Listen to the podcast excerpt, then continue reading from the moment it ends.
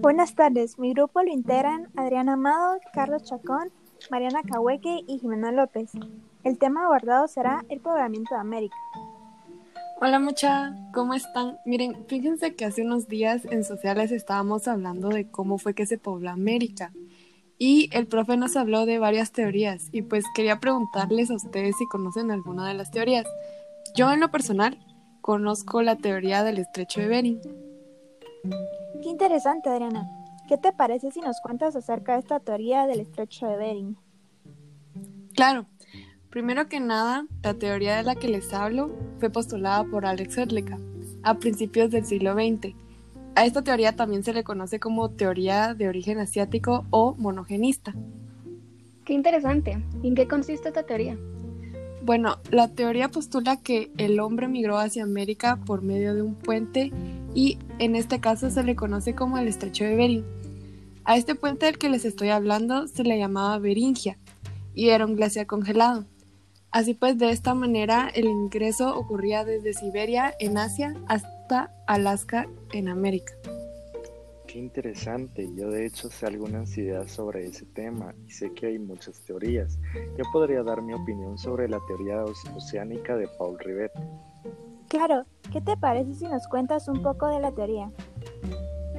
Se dice en la teoría de Paul Rivet que se basa en rasgos físicos como estatura, color de piel, datos culturales, lingüísticos, tanto de los asiáticos como de los americanos y oceánicos, y traza posibles rutas de migración entre continentes. Sostuvo que también poblaron América los melanésicos y polinésicos a través de rutas transpacíficas.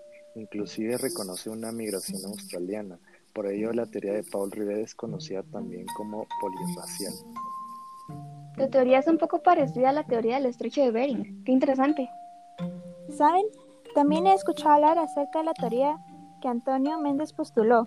¿Alguno ha escuchado hablar acerca de ella? No, cuéntanos acerca de la teoría. Dijo que el poblamiento americano se había realizado desde Australia a través de la Antártida, debido a las condiciones climáticas favorables. Su ruta fue desde Australia a través de bordear el continente antártico y a través del mar de Drake. Fueron aprovechando una serie de islas hasta su instalación en los territorios del extremo austral sudamericano.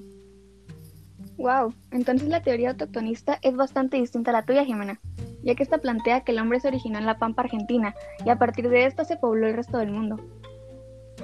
¿Y por quién fue postulada esta teoría? Fue postulada por un antropólogo argentino llamado Florentino Ameguino en el año 1879. ¿Y esta teoría en qué fue basada?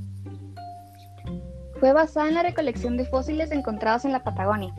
Se creía que eran de un animal que evolucionó hasta los seres humanos que somos hoy, dando el resto del planeta. ¡Wow! ¡Qué interesante tu teoría, Mariana! Y las de todos. Ahora que ya conocemos un poco más de las teorías de cómo América fue poblada. Antes de terminar, aún me queda una duda. ¿Cuál es la teoría más aceptada?